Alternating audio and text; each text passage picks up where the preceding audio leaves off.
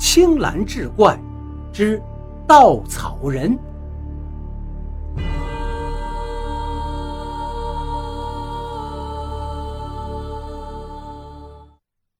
卢医生，你知道之前那五名病患的职业吗？黄家镇问。一起床就拿着馒头猛啃的卢洪静，他实在是不想在这落后的村子里多待一天。他只想快点把这个病给解决掉，早点回家。嗯，卢洪静一边吃着他的早餐，一边含糊不清地说道：“我们村、都是务农的。哦，那他们家里都有稻田啊？那是一定的。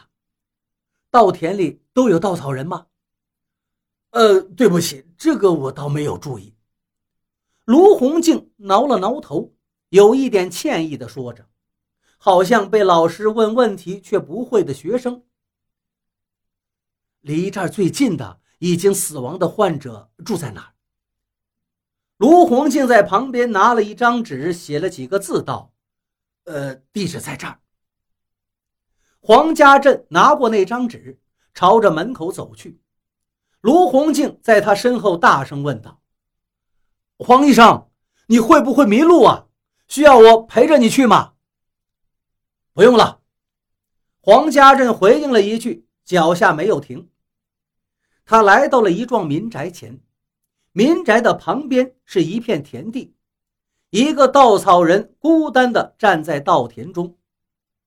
这个稻草人戴着一顶黑色的安全帽和一件黑色的挡风夹克，丑死了。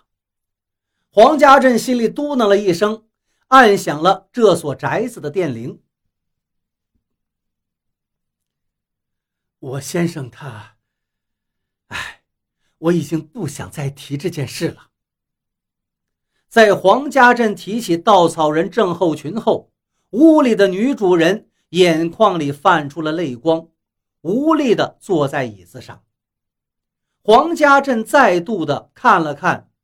稻田里的稻草人转过头问那个妇女：“你们田地里的那个稻草人，是你家先生做的吗？”女人擦了擦眼泪道：“是，那是我先生做的。我先生看到那里的十字架之后，就说要做稻草人什么的。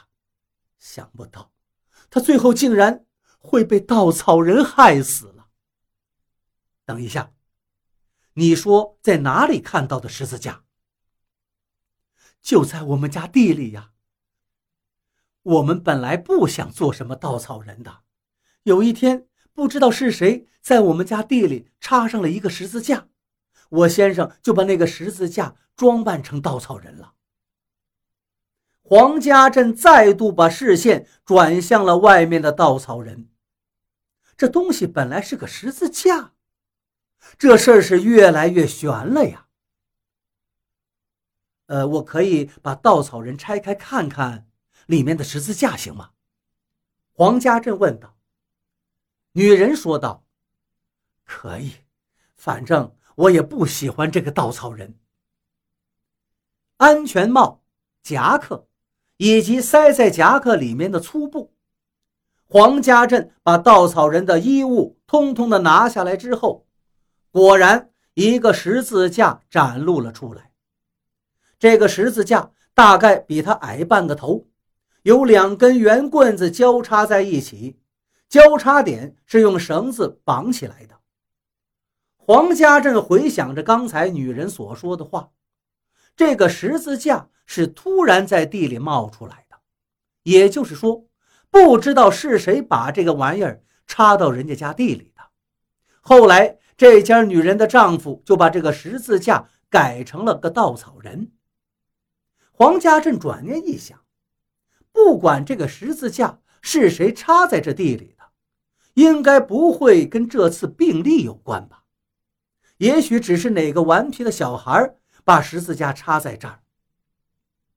黄家镇又把安全帽这些东西放回到十字架上，正要走。就见卢洪静的小货车朝他这边开了过来。黄医生，上车吧，卢洪静摇下车窗，对站在稻田里的黄家镇喊着。黄家镇走出稻田，走向货车，问道：“卢医生，怎么了？发生什么事了吗？”我们昨天见过面的那个患者过世了，我想您应该去看一下。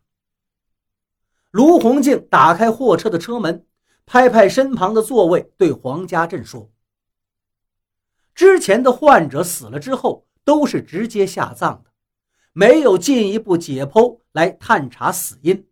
现在正好是个机会。”黄家镇二话不说上了车，来到患者家里。